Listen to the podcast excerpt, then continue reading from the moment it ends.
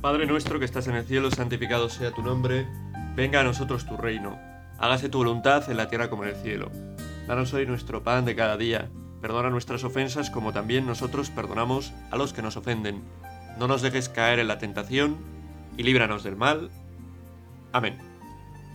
Pues toca empezar otra vez, un nuevo año litúrgico, una nueva oportunidad para poner nuestro corazón en, en las manos del Señor, para ponernos en su presencia. ¿no? Uno puede pensar, pero ¿qué sentido tiene, no? Constantemente repetir una y otra vez los misterios del Señor, ¿no? Parece que es un círculo que vamos repitiendo, Adviento, Navidad, un poco de tiempo ordinario, Cuaresma, Semana Santa, Pascua, tiempo ordinario y otra vez Adviento. Y parece que es un, pues eso, constantemente repetir lo mismo y siempre lo mismo, siempre, siempre lo mismo, ¿no? Siempre escuchamos las mismas ideas en cada tiempo, en cada... Y podemos pensar así o pensar que en realidad es más bien como una, una espiral, ¿no? El tiempo litúrgico, una espiral que va creciendo, ¿no? Porque es verdad que vamos repitiendo y celebrando los mismos misterios de la vida de Cristo una y otra vez, pero en cada momento nosotros estamos en una situación distinta, vamos avanzando en nuestro camino de fe, o retrocediendo, puede ser, y por lo tanto lo que escuchamos en cada momento lo escuchamos pero de un modo personal, ¿no? Cada uno, eh, pues en la situación en la que esté ahora en su vida, puede que del año pasado hayan cambiado varias cosas, puede que haya tenido algunas dificultades, algunas alegrías, muchas cosas pueden haber cambiado, ¿no? Y por lo tanto no tenemos que vivir como pensando que esto es un constante repetirse, ¿no?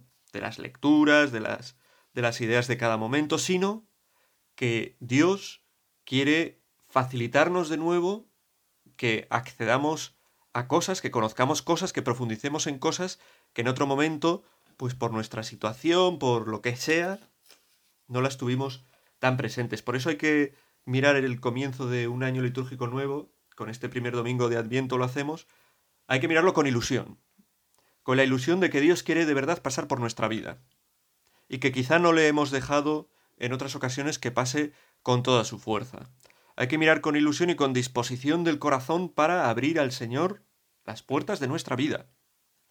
Abre de par en par las puertas a Cristo. Así comenzaba su pontificado San Juan Pablo II, y es una invitación que tenemos que hacer una, y otra vez. Huir de nuestra autosuficiencia, de nuestra soberbia, de nuestro autoengañarnos. ¿no? Nos autoengañamos cuando pensamos yo ya estoy muy bien, ¿no? Yo ya tengo todo resuelto, mi vida está perfecta, mi relación con el Señor es plena. Nos autoengañamos muchas veces. Los que son santos, los santos, perdón, muchas veces son los que se han dado cuenta de, madre mía, qué pecador soy, madre mía, qué lejos estoy de lo que debería vivir en mi vida, madre mía, cuánto necesito la gracia y la protección de Dios.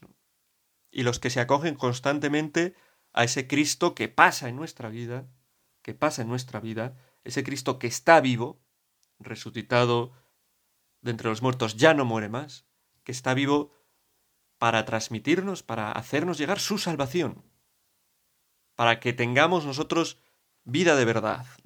Por eso, pedid al Señor, le pedimos al Señor, Señor, que este año litúrgico que comienza, ahora con el Adviento, pronto llegará también pues las fiestas de la Navidad, que este año que comienza sea un año para nosotros de encontrarnos más con, con Cristo. Cada vez que comienza el Adviento, desde hace unos años, pues me viene a la cabeza algo que leí, algo que escuché cuando era seminarista. Algo que escuché, no, algo que leí. En unas meditaciones de, de Benedicto XVI, del que es ahora Papa emérito, pero que unas meditaciones, unas homilías en Adviento que hizo cuando él era Papa. Y explica y a mí eso pues me, gustó, me pareció una explicación bonita, qué significa la palabra adviento, ¿no? ¿De dónde viene? La palabra adviento viene de adventum, supongo, o adventus, no sé muy bien cómo se dirá, cómo se declinará exactamente en latín, ¿no? Que quiere, que quiere decir algo así como advenimiento, ¿no? Venida. Y hacía referencia en el mundo romano a la venida, a la visita del emperador, ¿no? El adviento del emperador. El emperador va a venir a nuestra ciudad, va a venir a nuestra tierra. Vamos a prepararlo bien, ¿no? vamos a poner bonitas las calles, vamos a limpiar, vamos a poner, eh, a pulir las estatuas que tenemos del emperador, porque se acerca y hay que prepararse.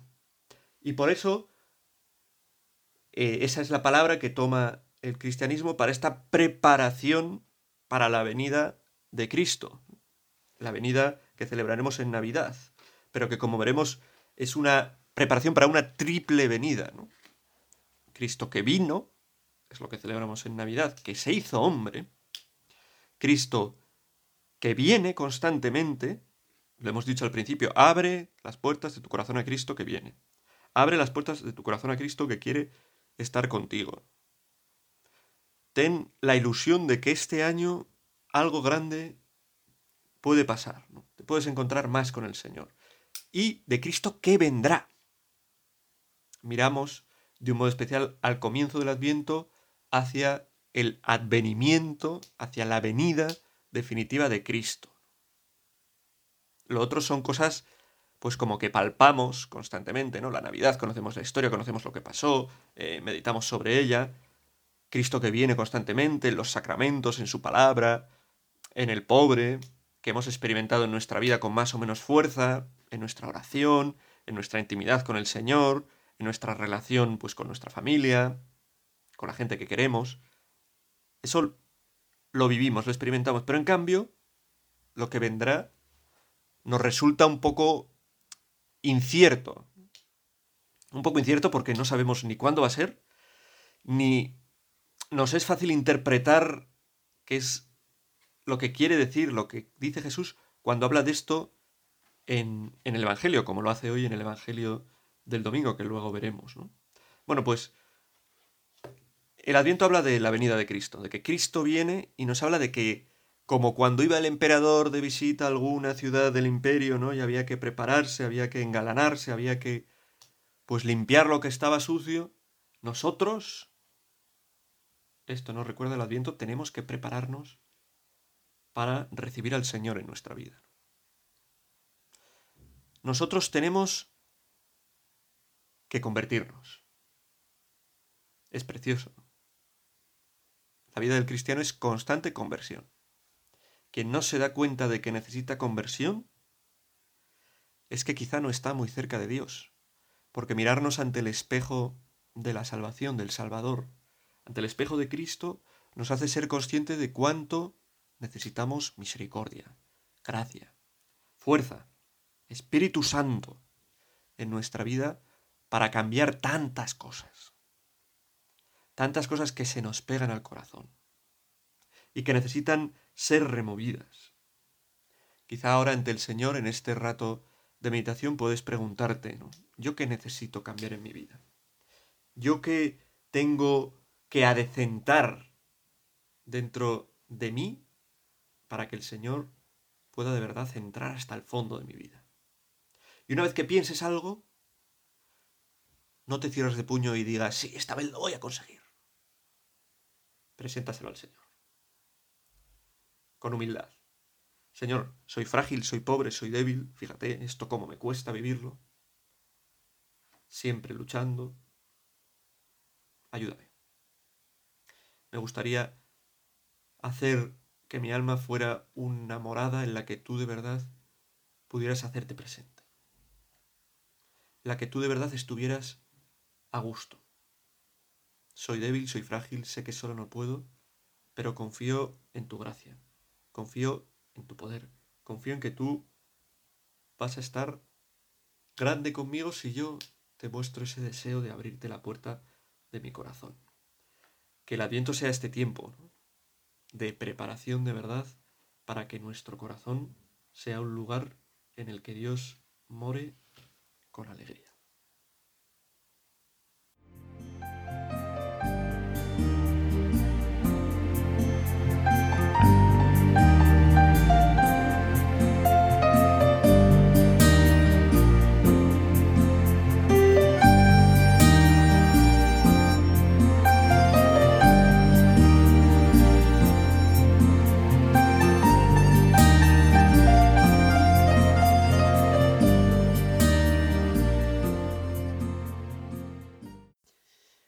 Y así comienza eh, las lecturas de este, de este domingo anunciándonos esta venida.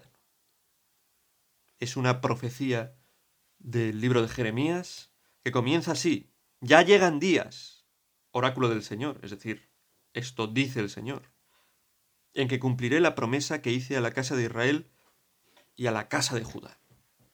Llegan días en que el Señor va a cumplir su promesa. La promesa que hizo a Israel y a Judá, que se cumplió una vez para siempre en Cristo, pero que sigue cumpliéndose. Porque no es un cumplimiento que ocurrió una vez y ya no tiene nada que ver con el resto de la historia de la humanidad, sino que es algo que se cumplió y su cumplimiento nos afecta directamente. ¿Y esto que se cumplió qué es? La venida del Mesías. Para la que nosotros tenemos que estar preparados para acogerla. El Señor nos dice, ya llegan días en los que voy a acercarme más a tu vida, en los que quiero entrar a estar contigo. Llegan los días en los que quiero salvar tu corazón, en los que quiero que sientas mi presencia, ese amor absoluto mío que viene a llenarte, a colmarte. Llegan días en los que quiero consolarte, en los que quiero dar fuerza a tu esperanza, en los que quiero darte mi espíritu, el Espíritu Santo, para que te ayude en tus batallas, en todas las cosas que tienes que enfrentar día a día, para que te ayude a hacer el bien, a vivir bien, a ser mejor. Por tanto, el adviento tiene que ser para nosotros tiempo de alegría, la alegría de saber que Dios quiere estar contigo la alegría de saber que no estás solo, que no estás sola. La alegría profunda de saber que ese Dios que quiere estar contigo cumplió su promesa, se hizo hombre, nos salvó, muriendo en la cruz, resucitando, y que está ahora vivo, en realidad, con una vida que se desborda tanto es una vida que se hace presente en la vida de los hombres, de los seres humanos, para renovarnos, para darnos de esa vida y que nuestra vida pueda parecerse a la del mismo Cristo.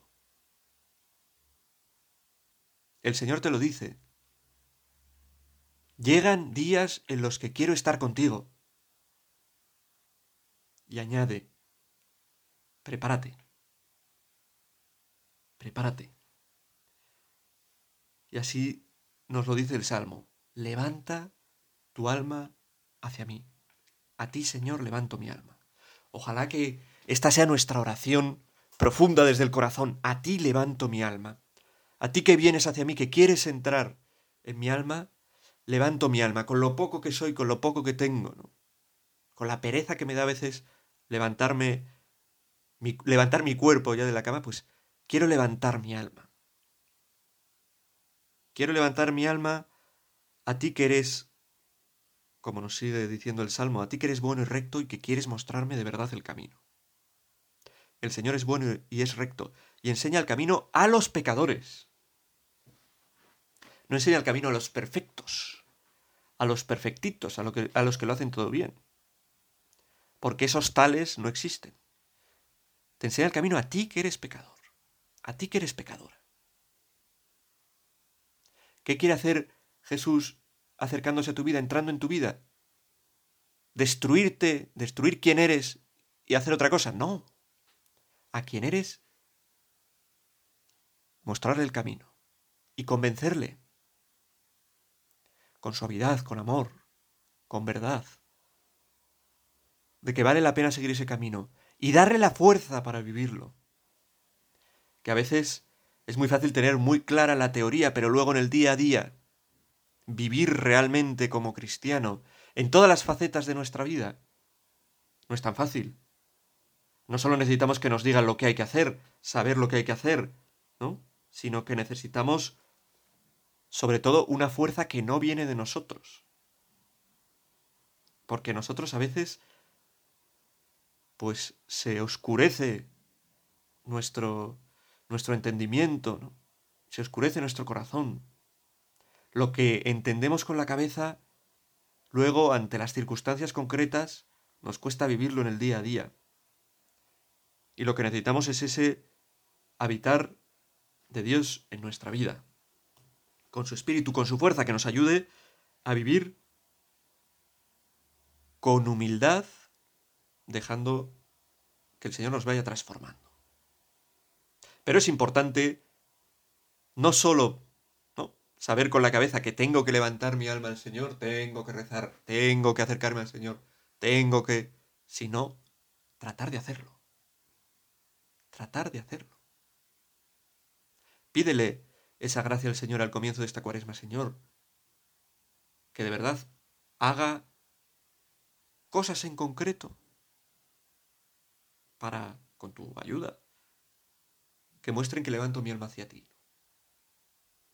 No lo sé, aunque sea, cada uno está en la situación en la que está, pero pararte un momento en el día, mirar al Señor, rezarle, compartir lo que estás viviendo, lo que te cuesta con Él. Presentéis, dice San Pablo en su lectura, la segunda lectura, que os presentéis ante Dios nuestro Padre, santos irreprochables en la venida de nuestro Señor Jesucristo.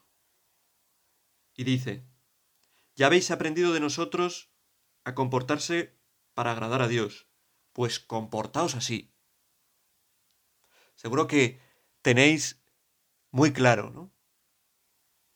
O algunos quizás no, pero bueno, si tenéis una formación cristiana, si habéis, y muchos de los que escucháis esto me consta que la tenéis, tenéis muy claro qué es lo que está bien, qué es lo que está mal, qué puedo hacer, qué no puedo hacer, qué cosas me hacen daño, qué cosas hacen daño a los demás. Los mandamientos, se me han dicho un montón de veces, cómo tengo que vivir en mi relación con mis padres, cómo tengo que vivir con mis amigos, cómo tengo que vivir con mi esposo, con mi esposa, con mi, no, con mi novio, con mi novia, con mis hijos. Lo sabéis. Lo habéis escuchado, os lo han dicho, os suena. Lo mismo pasaba a aquellos que escuchaban a, a Pablo, ¿no? Habéis aprendido, por lo que yo os he dicho, con nosotros, cómo tenéis que comportaros para agradar a Dios. Pues hacedlo. Comportaos así. Y seguid adelante. Tenemos que pedirle al Señor que nos ayude a dar el paso cada vez más en nuestra vida del ideal cristiano que tenemos, que hemos recibido, que leemos en la Escritura, a poder vivirlo, porque ese ideal no es un ideal simplemente utópico, ¿no? Sería ideal poder vivir de esta manera, ¿verdad? Poder tratar así a mis hijos, ¿verdad? Poder portarme también con mis padres, sería ideal, ¿no?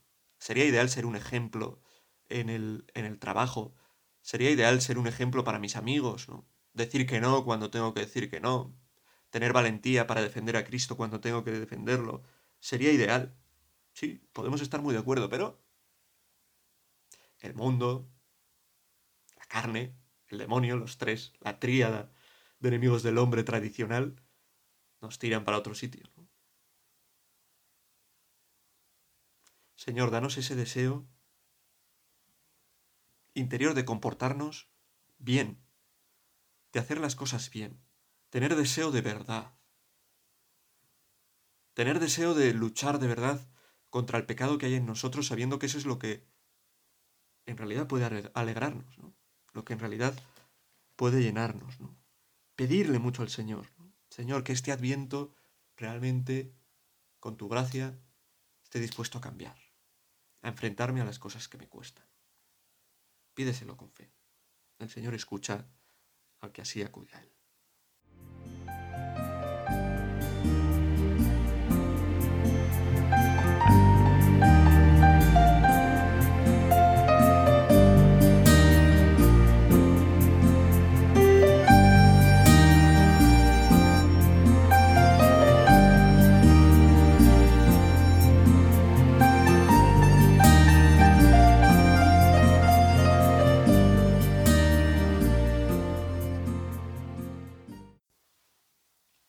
Además, nos recuerda este primer domingo de Adviento que esto de que Jesús viene a tu vida es algo que, que al final de los tiempos se dará de una manera patente, plena, en plenitud. Dice el Evangelio que vendrá con gran poder y gloria. Esto es lo que creemos por nuestra fe. Y no sabemos cuándo va a ocurrir esto. No lo sabemos. Nadie sabe ni el día ni la hora, dice Jesús en el Evangelio, ni siquiera yo. Solo el Padre. Y nosotros no lo sabemos. Pero podría ser ahora mismo. ¿O no? El caso es que nos conviene vivir siempre con esa impresión de que es ahora mismo. Aunque no lo sea. Porque tenemos que vivir, o sea, vivir en la presencia de Dios no es solo bueno para el momento en el que Dios realmente aparezca, en el que Cristo vuelva con poder. Es bueno constantemente para nuestra vida. Vivir sabiendo que Dios tiene el poder, que Dios ha triunfado, aunque ahora esté escondido ese poder, aunque ahora parezca un poder débil, es algo contradictorio, pero aunque parezca esto, ¿no? Porque ¿dónde nos encontramos con Jesús y le vemos? En nuestra oración, en la Eucaristía, ¿no? Escondido bajo esa apariencia de pan tan frágil, ¿no? Ese es el poder de Dios.